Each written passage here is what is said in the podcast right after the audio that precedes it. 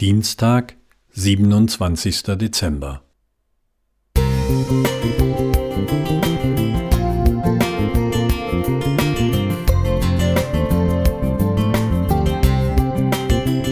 Ein kleiner Lichtblick für den Tag.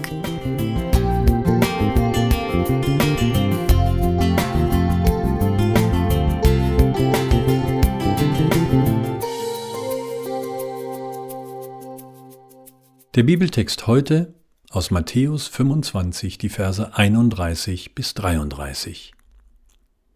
Wenn aber der Menschensohn kommen wird in seiner Herrlichkeit und alle Engel mit ihm, dann wird er sich setzen auf den Thron seiner Herrlichkeit, und alle Völker werden vor ihm versammelt werden. Und er wird sie voneinander scheiden, wie ein Hirte die Schafe von den Böcken scheidet, und wird die Schafe zu seiner Rechten stellen und die Böcke zur Linken.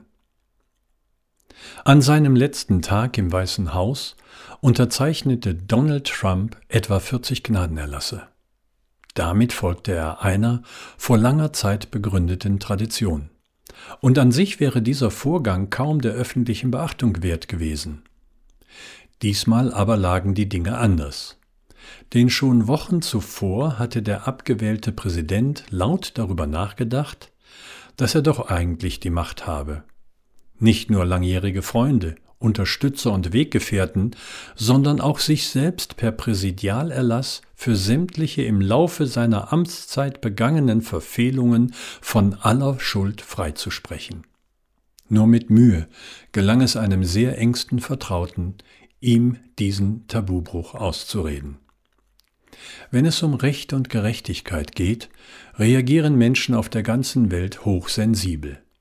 Kaum etwas bewegt die Öffentlichkeit so sehr wie Willkür und Fehlurteile der Justiz. Und wie es scheint, war das vor 2000 Jahren nicht anders.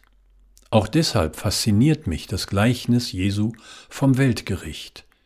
Denn es ist sozusagen ein integraler Bestandteil des Evangeliums. Da geht es nicht nur um Erlösung, Vergebung und Barmherzigkeit, sondern auch und vor allem darum, der Erlöser der Welt wird Gerechtigkeit schaffen, und nicht nur die großen, sondern auch die kleinen Despoten und Diktatoren dieser Welt werden sich seinem Urteil beugen müssen.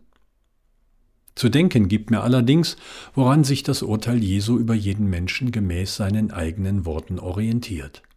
Was ihr getan habt, einen von diesem meinen geringsten Brüdern, Vers 40. Es interessiert ihn nicht, wie oft wir die Bibel durchgelesen oder ob wir jede Woche den Gottesdienst besucht haben. Er fragt nach unserer Barmherzigkeit gegenüber seinen geringsten Brüdern, ganz konkret. Und auf einmal werde ich ganz still, denn da habe ich noch eine Menge von ihm zu lernen. Ich hoffe, er wird mir auch heute ein geduldiger und barmherziger Lehrer sein. Friedhelm Klingeberg. Musik